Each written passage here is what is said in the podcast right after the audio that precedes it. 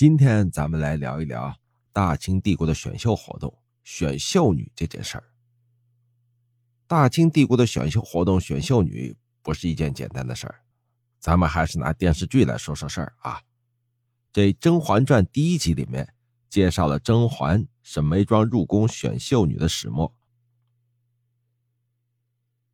当甄嬛以“嬛嬛一鸟，楚宫腰”解释自己名字的含义时，深受皇上器重，被留了牌子。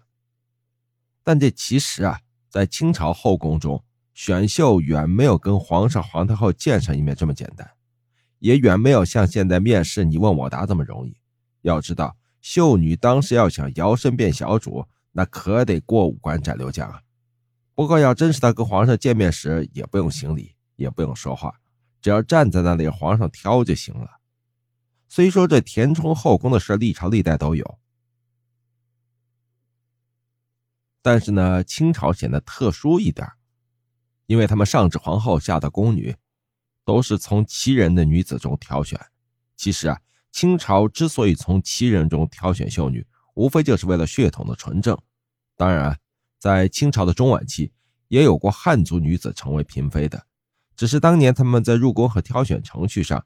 与八旗女子所经历的不同，要说八旗选秀女每三年一次，由户部主持，一个呢是为后宫嫔妃填充新鲜血液，另一个呢是皇上可以赐婚，把挑选好的秀女进行直接的指婚，婚配给跟自己血缘关系比较亲密的人，实在不行啊，也可以让根正苗红的秀女当自己的儿媳妇嘛。乾隆的太爷爷顺着皇帝规定，选秀。必须是八旗官员中年满十四岁至十六岁的女子，十七岁以上的女孩就能幸免参加这场选拔赛了。可是这规定过不了乾隆那关呢？乾隆皇帝偏偏就要为难这些女娃娃，他规定旗人女子必须参加选秀女活动，即便这届因为各种原因错过了，也得参加下一届的月选。没有经过这一关的女子，即便你到了二十岁，也不准私自聘嫁。要知道。那会儿的二十岁可就是剩女了，想要再婚配那就很难了。所以啊，不管你是有想一步登天的想法，还是有一入深宫深似海的怨言，你都得搏一把。根据清宫档案记载，在清末光绪年间，参选秀女的年龄最小的是十一岁，最大的达到二十岁。嗨，这要不然说呢，这古代女子的命运还真是由不得自己。所以，即便甄嬛有多么不愿意参加选秀女，可最终也难逃不过到此一游的命运。在电视剧中，甄嬛用古诗词诠释了自己的名字，也许是那端庄得体的回答深得皇上之心吧，于是被留下等着册封。可这要说呢，这选秀可不是相亲见面聊天，那程序可多了去了，复杂多了。史学家们的笔呀，清清楚楚地记录着，秀女要通过选拔得过好几关，首先是皇上、皇太后当评委，海选八旗女子。女子们五六人站成一排，从身形到容貌一目了然，皇上来决定进入复试的名单。其次，秀女们会接受第二关的考验。虽说这考试的具体内容不详吧，但是根据不少文献记载，皇家会对女子的生理、心理的各方面进行了解测试。